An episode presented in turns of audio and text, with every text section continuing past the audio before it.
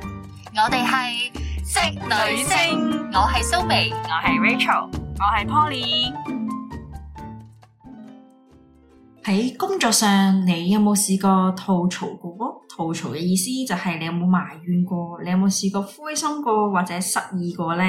嗱，我哋今日咧就分享下咩叫做吐槽牆啦。簡單啲嚟講咧，就係有一個地方俾你宣泄同發泄。係咪真係一幅牆嚟啊？但其實唔係，其實咧簡單啲嚟講係一啲程式人員啦，即係一啲 engineer 啦，咁佢咧就會整一樣嘢叫做好似 label 版咁樣咧，一個平面啊，一個界面咁樣俾你去貼，好似個唔同嘅 label 咁嗯通樣。訊欄係啊，通訊欄咁俾你貼啲 label 咁樣就話啊，今日我工作好唔開心啊，啊，今日個上司又蝦我啦，啊，今日邊個項目俾人逼走咗咁樣等等嘅嘢啦。係啊記名方式定不記名方式？學有記名或者不記名嘅而家係啊，所以呢樣嘢咧其實係我覺得係幾好嘅一個概念嚟嘅。嗱，首先不如我講下工作上嘅吐槽係乜嘢啦，我分享先。 就係咧，我試過有一個地區啦，咁我哋話説呢件事發生咗兩次。就係咧，我咧就負責誒幫公司整一啲長期服務獎嗰啲啦。咁咧，咁每一個地區咧就俾即係亞太區咧，每一個地區咧都俾翻佢個數量俾我，跟住我就負責落 order 訂貨咯。咁於是者我就 check 好晒啦，佢哋俾個 summary 我，大約要誒、呃、幾多樣嘢幾多樣嘢個數量俾咗我之後咧，我發覺每一次我重新再 check 嘅時候咧，某一個地區嘅同事咧永遠都係哎出錯嘅，即係一係咧就多咗樣嘢，一係就少咗啲嘢，係啦，咁所以永遠咧。今上年又係咁，今年又係咁啦，於是者咁我公司又要再俾錢咁樣嘅。嗱呢樣嘢咧，其實我覺得最唔關事一樣嘢咧，就係佢搞到我嘅工作量多咗之餘，第二樣嘢就係我覺得我仲要幫佢執手尾抹劈劈，即係呢樣嘢咧就係我好唔中意嘅嘢，就係、喂大佬唔關我事嘅嘢，我幫你做咗，你仲要我幫你抹劈劈，仲要幫你再做多次，跟住我個下個心咧就會好想好想好想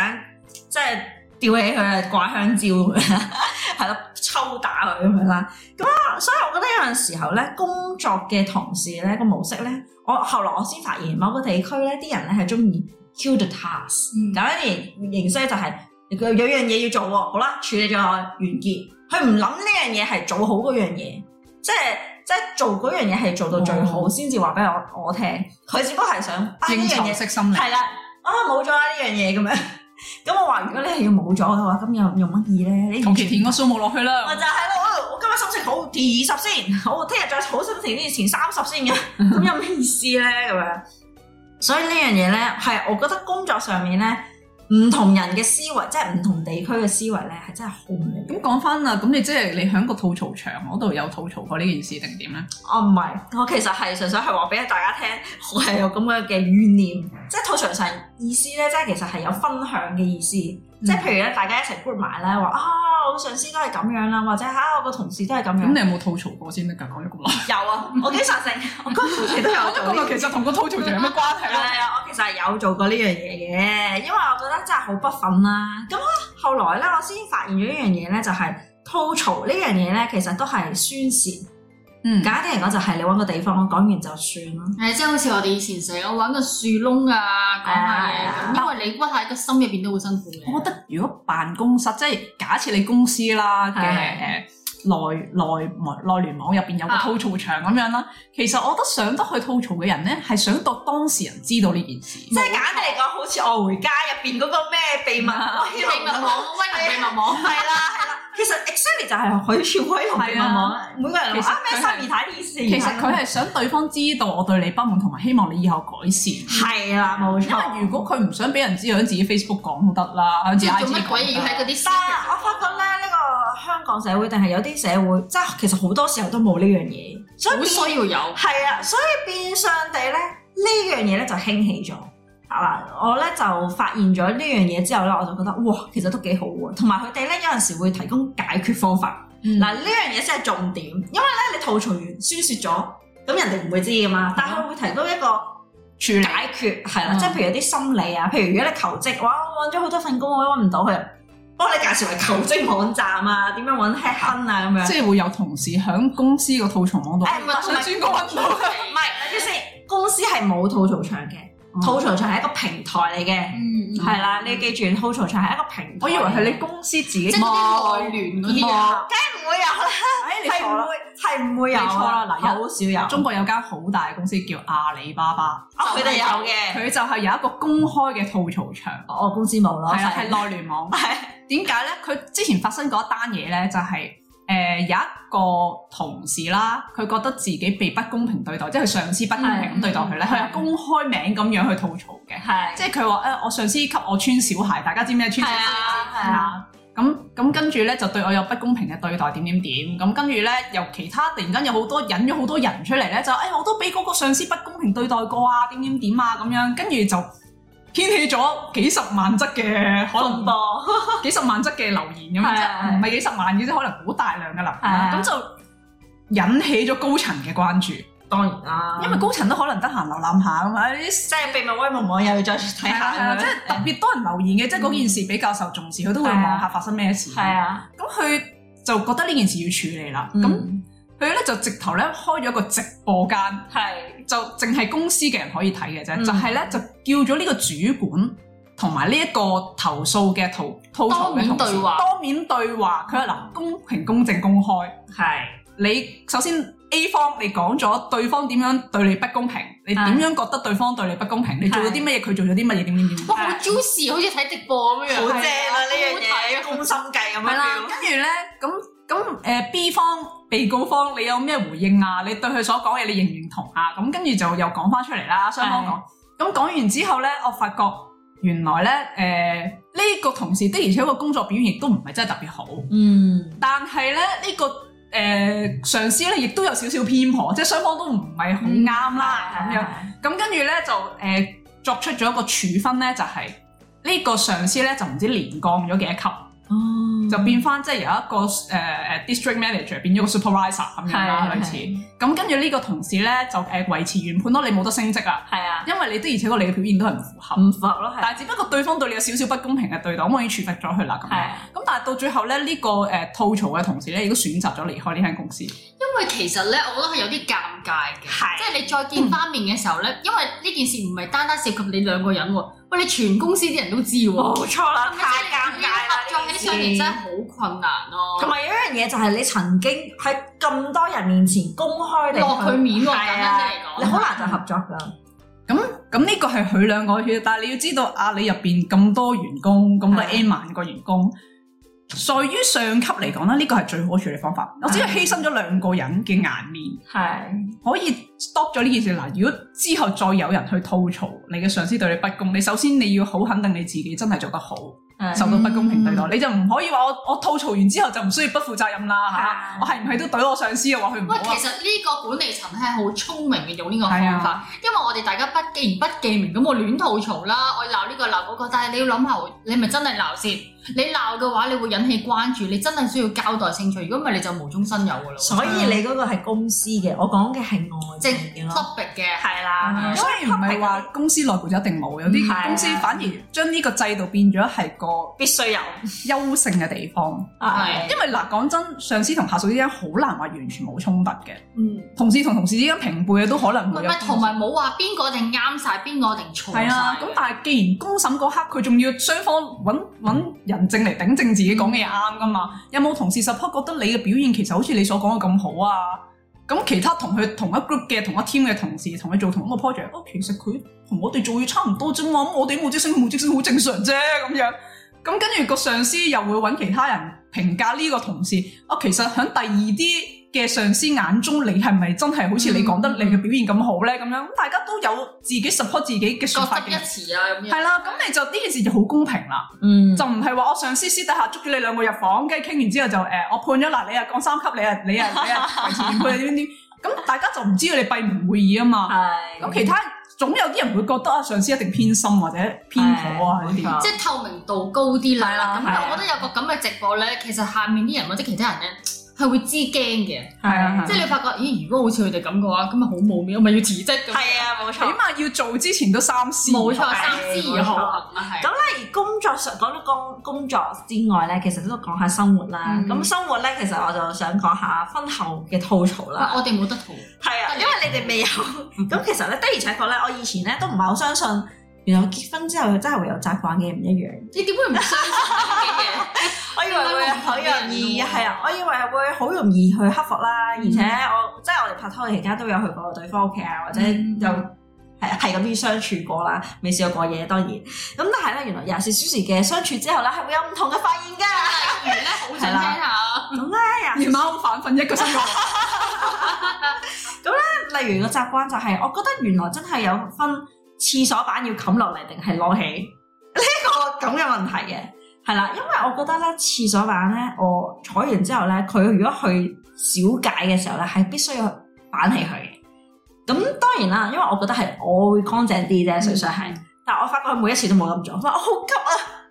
跟住就上唔咗係啦。咁，但係你急，你屙完你唔急噶啦嘛？係啊。唔係你屙完你你個最中意做呢樣嘢，佢會整污糟佢。我唔知點解佢有時會唔小心滴到一笪地。跟住之後咧，佢用清水去清洗。因為我就已經好敏陣，我我差唔多我同佢一齊嘅時候咧，我就因為我哋係有姐姐啦，我叫佢日日同我出去洗乾淨個即廁係。你屙完你睇下有冇留啲咩落嚟咁樣。唔係咯，你去過烤好急啫，去完唔急啦，係嘛？係啦可以清潔翻好係啊啲啦。啊跟住跟住跟住仲有一樣嘢就係我而家租嘅地方啦，即係我媽租啦，唔係我租嘅地方咧，即係我哋就快完約啦咁樣。但係有一樣嘢就係我發覺我日日都要洗個廁所，我唔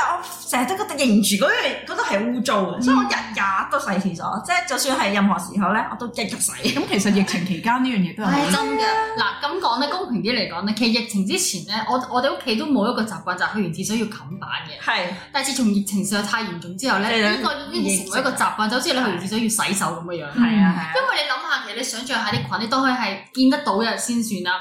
你一屙完你沖廁，你屙大屙細都好咧，嗰啲菌咧、屎菌啊、尿菌咧就飆啦。咁就喺，exactly 你個廁所度，咁咪跑嚟跑去，跑得好開心啦。佢係可能會黐喺你嘅毛巾度，係啊黐喺你啲牙刷度，係跟住你刷牙咧，你食咗你啲屎菌落去啦。係啊，即係你你諗下嗰個畫面，你就覺得就我幾恐怖嘅，冚我不心諗啊冚蓋係零點零一秒嘅事嚟嘅啫。係啊，冇錯啊。嗯所以呢樣嘢咧就變相有少少誒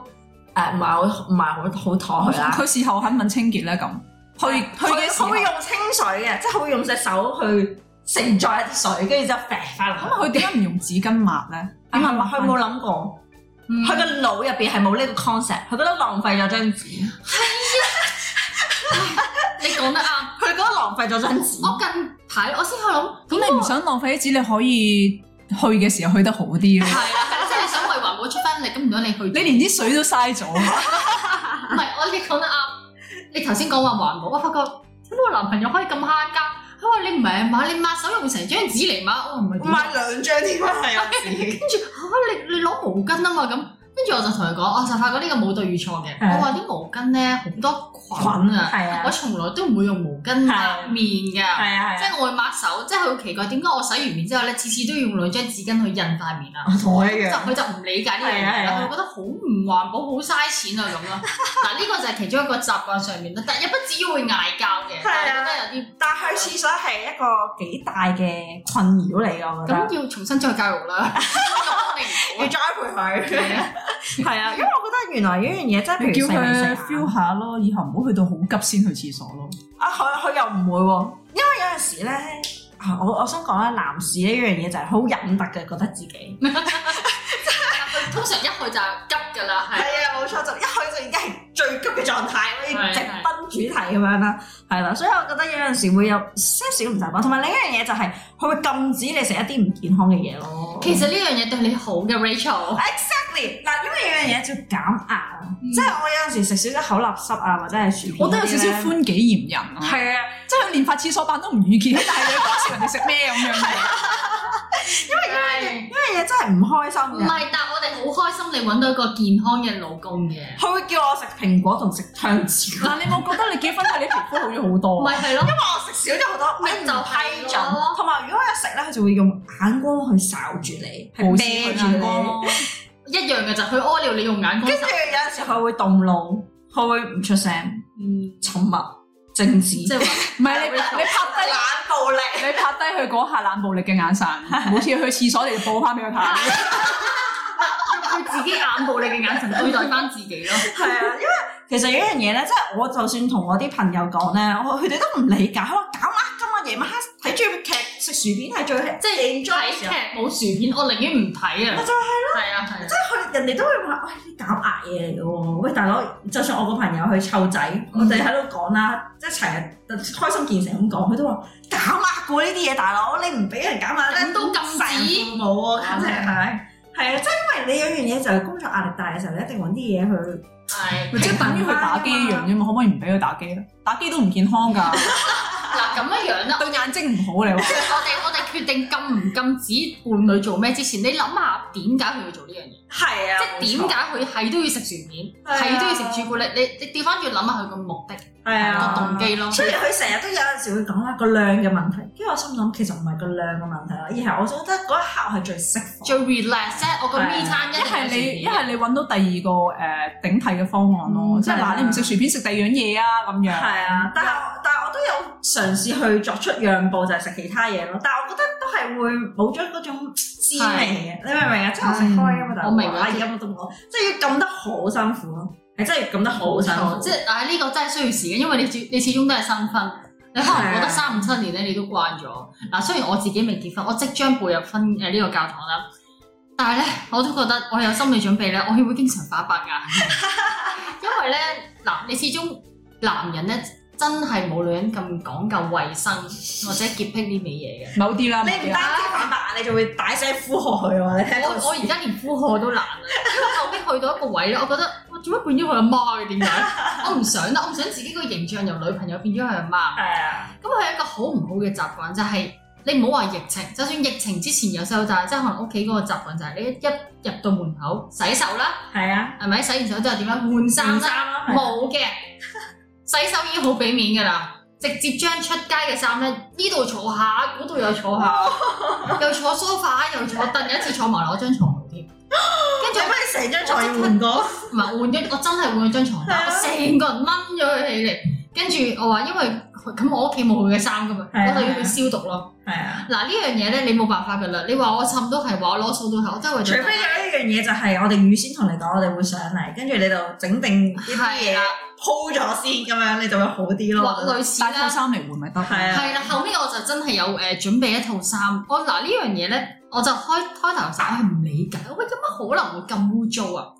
咁但係後期咧，即係大家再誒、呃、識咗一段時間咧，佢就講翻其實屋企開五金鋪，即係五金鋪邊灰塵嗰啲咧。佢根本完全係啊咁大家百已毒經不侵啦，已經。百毒不侵有抗體啦，係咪？有無限咁多嘅抗體，而係佢喺呢個成長背景嘅底下咧，屋企人都冇咁嘅意識。係哎呀，唔緊要啦，我哋咩污糟塵咧，沖完嚟換衫咪得咯，咁係係樣放工翻嚟已經好攰啦。再加上屋企仲有隻貓啊，唉，成包機即刻坐喺凳度食飯，即係我要唔要沖涼？咁就變咗冇呢個意識。但係如果你你唔了解，你標籤佢，即係你成家人都好污糟啊，成家人都好唔講衞生，咁你咪會傷到佢心咯。係啊因為對佢佢個概念冇呢個乾淨同什麼於污糟噶嘛呢個行為係咪先？但係而家俾你講到佢咁核突，好似 好似流浪咁，咁佢會有 hard feeling 咯。咁係後期咁當然我都要同佢講話疫情啊，即係我又同同翻你頭先講個係廁所個例子，你係啊想象下啲啲細菌係有樣嘅， 於佢於你啲床啊咁樣樣，你要慢慢俾佢明白點解我會咁驚咯。係啊，因為其實我覺得有陣時咧，吐槽呢樣嘢咧，講咗生活之後咧，我其實仲有另一樣嘢，即係講下超市價格啦。我其實我發覺咧，原來咧同一個我哋講完結婚一跳跳到超級市場，啊係啊，因為因為生活所需啊嘛。實在太多 啦。係啊，生活嘅一部分就係超市。嗱，超市就有一樣嘢咧，我覺得原來喺一個同一個系列，譬如惠康旗下嘅唔同嘅產品啦，譬如 Jasons 啊、Marketplace 咧，原來佢哋都有唔同嘅價錢。嗰日咧，我同我老公就去買嘢啦，佢話：哇，嗰間貴咗十個 percent。跟住 我心諗，正算。佢竟然 feel 到同一樣嘢個餃子佢唔係貴咗十 feel 個到十個 percent。佢個腦計咗條數，係啊，佢真真係係。憑直覺嘅。跟住我就覺得，嗯原來而家嘅物價喺唔同嘅地方買嗰樣嘢 啊，係會貴咗十個 percent，係同一個產唔會品。啦，唔會去嗰啲而家已經唔會再咩 sit 啊、mark 啊嗰啲嘅啦，去翻百佳都唔搞咁多嘢啦。啊，係嘛？係啊，真係會真係明顯係貴嘅。佢真係貴貴咗好多，佢話貴咗十個 percent 同一樣嘢，同一個貨，同一個貨，同一個味道，會啊！而家咧，我搬到去冇寮宮咁遠咧，係咪特別貴啊？你獨家我搬咗去馬 灣，我買隻鹹蛋咧係都要六蚊一隻鹹蛋。好貴喎！隻鹹蛋係咪飛咁跟樣？住咧，我媽咧係真係特登搭船出翻去西環買兩蚊一隻鹹 蛋。 exactly 應該係呢個價噶佢嘛。過咗六十五上面，有嗰啲咩咩落入兩蚊卡兩蚊兩蚊跟住你計咗條數咧，都係翻翻西環買鹹蛋。買多幾都隻。係四蚊啫嘛，冇錯，係啊呢個真係啊嘅。人越大咧，你話咁個婆乸就會一兩蚊，但係一兩蚊加埋你連集腋成裘。哇！你買兩隻，買兩隻就要半打嘅價錢。係啊，同埋一樣嘢，我發覺咧，有好多時候咧，啲人翻完工咧就會即刻去啲最平嘅地方買完餸咧，嗯先至翻去去個屋企。因為原來有啲屋苑咧，佢話嗰個 percentage 都幾多嘅。啊，佢話譬如杏花村咁，佢話得一間，獨市啊，獨市佢好多人係貴咧嘅係買完餸先翻去杏花村係。啊係啊係啊，冇錯。因為因為我都係嗰日同啲同事佢話牛奶出邊賣二十蚊，呢度賣廿 七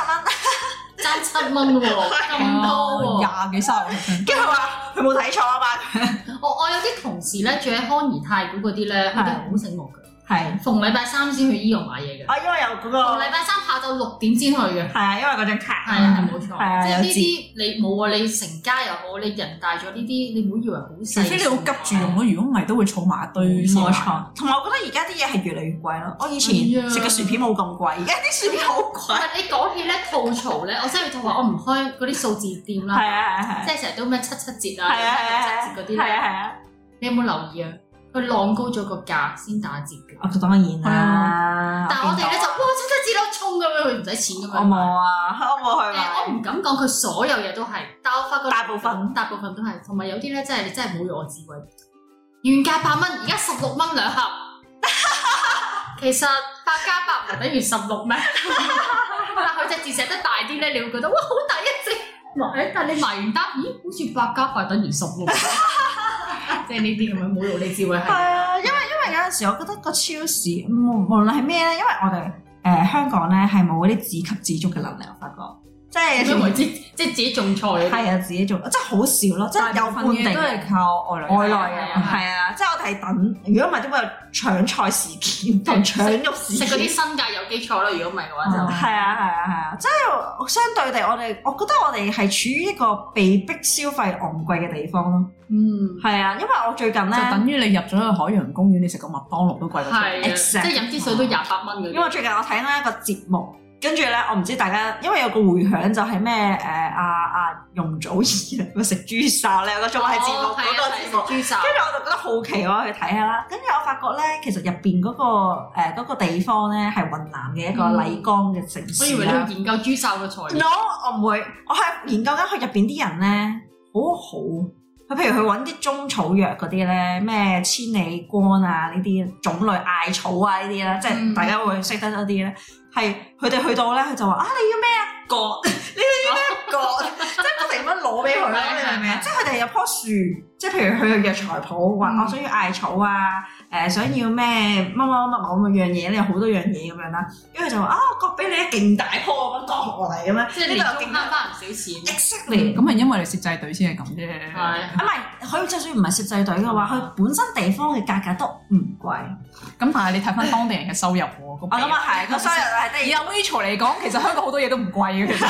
誒，我以前咧有個鄰居咧，佢都係咁咧，佢又係有啲心態覺得我做咩要俾呢啲超市賺啫？係啊即係佢嗰啲洗潔精咧，佢係用酵素做。哦啊係啊係啊，我都睇過。係啊，佢真係跟住攞成桶俾我，俾我我媽，不過我哋成年冇買過洗潔精。其實好啊，真好即係係呢啲係佢就係想抗衡呢啲咁嘅商店啦，係啊係啊佢唔想俾你再加上嗰啲真係污染環境啊。冇係啊錯，即係佢覺得我自己整嗰啲又天然又冇化學嗱，我劑，屋企就真係冇能力去整呢啲咁嘅酵素素啦。酵係咁我我都會同我媽講咧，我話其實咧洗潔精真係唔使用咁大劈嘅，嗯有啲人係嘣嘣咁係啊咁兩嘢一大劈咁樣，嗰啲泡咧沖幾個字都沖唔晒㗎。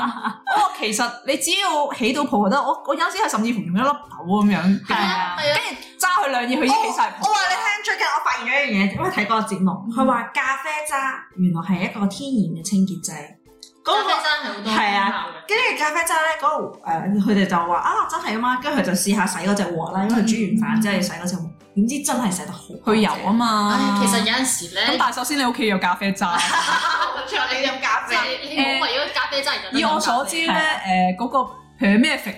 係佢 coffee 係同會有埋免費同 嘅，埋士得得 coffee 咧，得得係啊，屎得得有啊佢係可以買咖啡渣嘅。誒係唔使買，唔使買，佢免費佢免俾費送你俾㗎，你，你只要攞個膠真袋㗎，就有得啦。啲鋪頭真係免嗱，咁費嘅。大家聽到啦，真係你係嗯你啊如果你翻工附近有士得得同埋 p e r m e f 佢嘅，得得你嘅，要攞個膠袋同紙袋去就得係啦啦。因為點解或咧者？攞個食物盒去栽係啦，種因為點解咧？我嗰日嗰陣時咧，我搬 office 啦，跟住之後咧，咪好大陣裝修味嗯嘅。跟住我哋咧樓下咁啱有個史達達啦，係啊跟住係啊，阿史達達，我哋就去問佢，我可唔可以要你啲咖啡渣？可以佢話嘅，通常可以啊，你攞個袋嚟啊！如果唔係，我哋要收你一蚊㗎啦。係啊跟。住我哋就話可以啊，跟住我哋攞咗三四真個係袋啊！咖咁樣啡渣咧，誒、真係擺喺裝修完之後咧，擺喺啲角落頭好好。好啊，唔係啊，同好吸埋同埋咧誒雪櫃嗰陣異味好咧，係啊！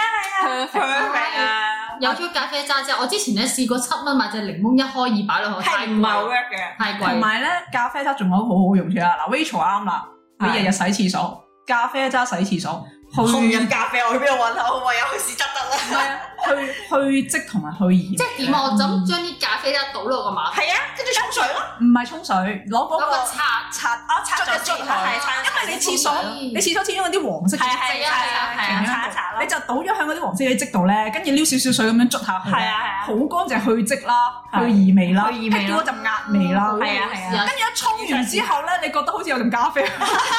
係啊，Sally 哦係噶，你而家 coffee shop 咁我樣。嗰件事都聞到呢個士得得嘅味咁樣，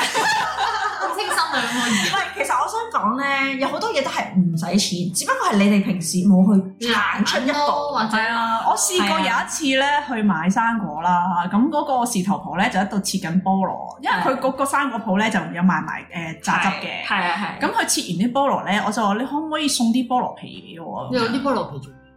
放喺雪櫃度，即係又係有有劈味意嗯味，但唔使錢啊嘛，哦係啊你係啊五蚊六蚊買一隻翻係唔嚟，係你知唔知我哋仲有一樣嘢好搞笑？琴日咪中秋節嘅，嗯跟住之後咧，我我咧啲柚皮啊？係啊，我擺咗喺雪誒櫃，我都係啊，我啲柚皮 唔會抌啊。 因為其實所有生果皮，好香係啊！啊第一佢吸異味，第二佢仲辟咗嗰同陣。埋你唔好驚佢夜藝冇嘅，佢唔會夜藝嘅真真係唔會 啲經紀唔呢份溝，好香啊呢份菠蘿咁甜啊，都唔個會菠蘿嘅。皮好清香，勁過檸檬十倍啊！嗯一打開咧嗰陣菠蘿嗰種清新味咧，啊你覺得自己好似喺個菠蘿園入邊咁樣。係啊所以所以有時咧，有啲嘢咧，真係睇下你哋識唔識得行出一步。其實有啲嘢真係同埋啊，士頭婆真係佢都抌噶咯，嗯係啊，俾你咯，佢仲送咗個膠袋添，個膠袋一一一一揦一大斬咧，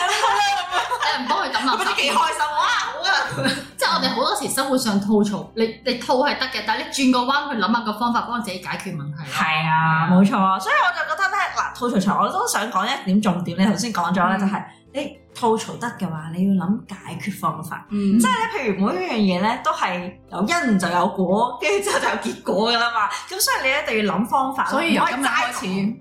講，Rachel 個老公負責洗廁所，咁佢就唔會咁輕易俾自己整污糟個廁所我。聽日開始訓練去洗廁所係。啊，你咪 話輪流咯，一人洗一日咯。係啊，同埋同埋呢樣嘢，我覺得係誒、呃生活上呢樣嘢係兩個人嘅配合咯，即係你唔好話我吐唔吐槽都好啦，我覺得每個人都應該要盡佢嘅責任同埋佢嘅義務嘅。咁另外呢樣嘢我都想講下就係經濟同環境啦，因為最近大家都有發覺咧，經濟係好似好差咁樣啦，即係好多人嘅消息都講啊，而家個經濟好迷茫啊，好多人失個環業啊，係啊，環境而家好迷茫啦，跟住你會見到加息，係啦。如果大家有買樓有供樓嘅話，大家都知道個息口而家開始向上 向上升緊。其實我想講，其實個升幅唔係真係大家講得咁多，好似好，好多㗎嘛，因為你 compare 翻咧八九十年代咧，廿幾卅厘息都試過。係啊，嗯你而家加嚟加去四分一啊，加半厘啊，係其實可能你一個月供樓係多咗幾百蚊，係，但係但係有機會會再多佢㗎嘛，即好係多會繼續。但係如多果佢四咯分一四分一咁加上去，都要加幾廿年先去到廿幾厘啦。嗯你廿幾厘你都捱得過啦，你而家加個一厘半厘，其實唔需要咁早走去吐槽。但係主要原因係啲咩咧？有啲身邊嘅朋友咧，就係佢可能係好問水，係啊。當年有壓力測試噶嘛？你買樓嗰陣時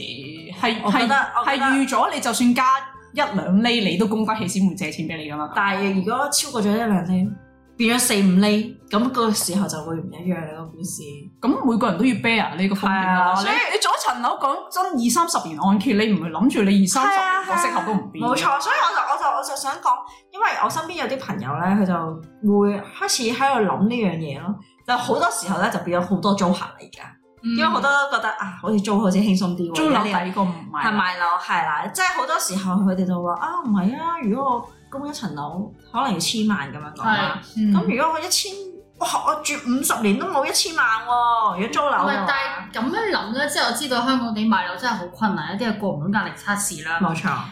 但係租樓，我覺得係逼不得已底下先要做。係因為你成日搬啊唔嘛，係，但係因為大家要了解香港嗰個金融體系。金融體同埋個環境係同外國唔同，唔好係用外國嗰種思想擺喺香港。如果唔係，你真係會輸。因為嗱係頭先 Rachel 講，有啲朋友覺得，唉，我租五十年樓啊，都唔使一千嗯萬。啊係咁我何苦要孭個一千萬嘅債走去供樓咧係？但係你要諗下，當你供甩咗層樓之後，你退休你可以賣咗層樓，攞翻翻入世界，嗰一千萬出嚟你自己用，甚至乎嗰時可能變係啊咗係二啊三千千萬。萬，但係你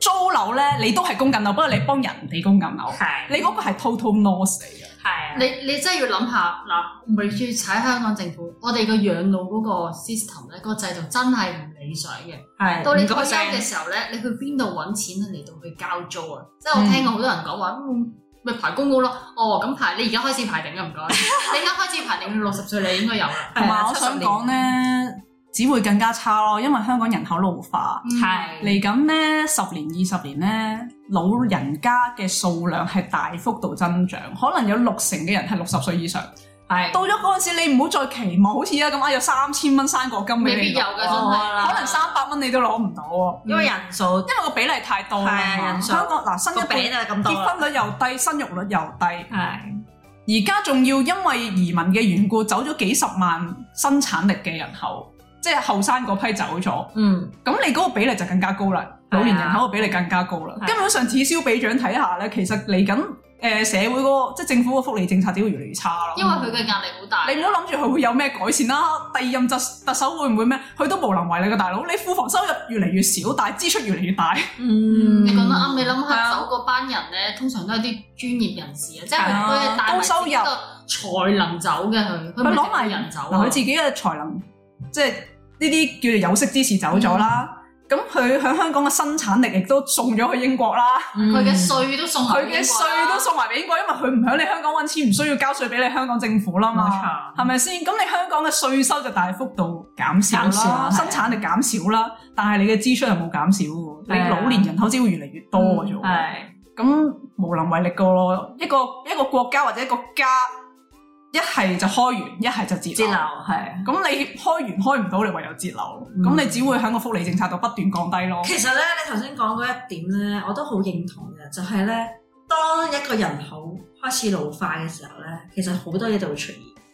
即係譬如治安問題啊等等嘅嘢嗯咧，其實都係一個好有危機感噶嘛，所以唔好靠政府啦，你要諗諗自己啊，真要係。諗自己！啊，真係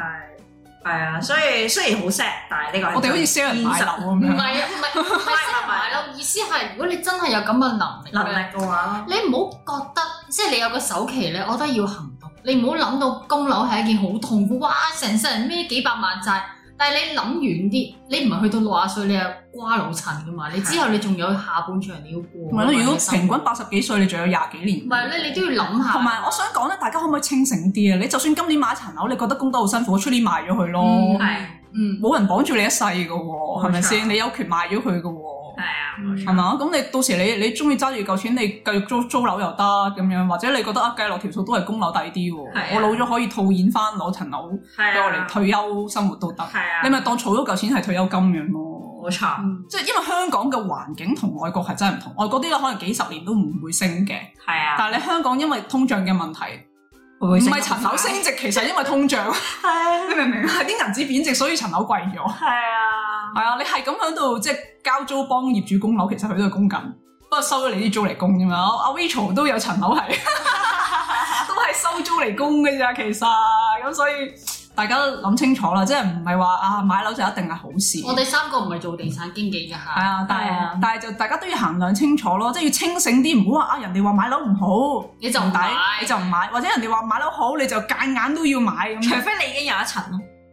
係啦，你唔好講呢啲隨機啦，呢啲 隨機好奢侈啊，大佬，呢啲隨機要除非你已經有一層，咁你買唔買都冇所謂唔啦。係，我覺得 Rachel 佢嘅做法都值得大家參考嘅，就係、你真係可以俾咗首期，跟住你揾人幫你供，係即係你將間屋租出去。其實呢個係其中一個方法嚟嘅。嗯嗯係啊係啊，但係都要留意翻一樣嘢啊嚇，即係要簽銀行嗰陣時候係嘛？嗱，啊因為咧，誒 Rachel 嘅狀況咧就係佢買層樓翻嚟咧係收租，跟住用租金嚟做供款嘅。咁其實咧，我哋係要同銀行咧，即係銀主啊講講清楚係啦，要講清楚我呢層係啊樓我嚟收租唔係自己住，嗯係啊因為個息口係有唔同嘅。如係果啊係啊你係啊，你報稱話自己係自住，佢俾咗個低利率嘅息口你，冇跟錯，住你攞層樓走可去以收追租，討，係啊，其實你係詐騙。係係啊啊冇錯。其實係刑事罪行嚟嘅。係哦啱啱嗱，有啲公務員咧，就因為呢個原因咧，就詐騙啦，就俾人告緊。冇錯啊，尤其是如果你做嘅係公務員呢啲咁敏感嘅職業咧，就謹慎少少啦。即係你唔好欺詐銀行，話嗰層樓自住，跟住自己走去收租。如果係啊唔係咧，就唔係淨係錢嘅問題，唔係話你俾翻啲錢仲要去坐監就啊，冇事。你係欺詐，你明唔明啊？係啊，行使假文書啊，咩諸如此類嗰啲罪。係啊，公務員你仲要冇晒啲咩咩公積金、退休金啊，乜都冇諗乜啦，都冇晒㗎啦，俾人革職啦，要坐監啦，即係我覺得係誒、呃大家要衡量清楚，唔好為咗慳嗰少少錢，真嗯係係啦得不償冇錯失啊嘅。係啦係啦，即係提醒下大家啫嚇。咁啊，雖然好多香港人都係咁樣做，但係人哋咁做唔代表你都要咁樣做㗎嘛。嗯係係啊，大家衡量下個得失啦。咁啊，仲有冇其他嘢要講啊？嘈冇啊，有咩吐槽啊其實應該都大把，我哋揾一集再講啦，下集。好啦，好啦，我哋續集啦，再見，拜拜。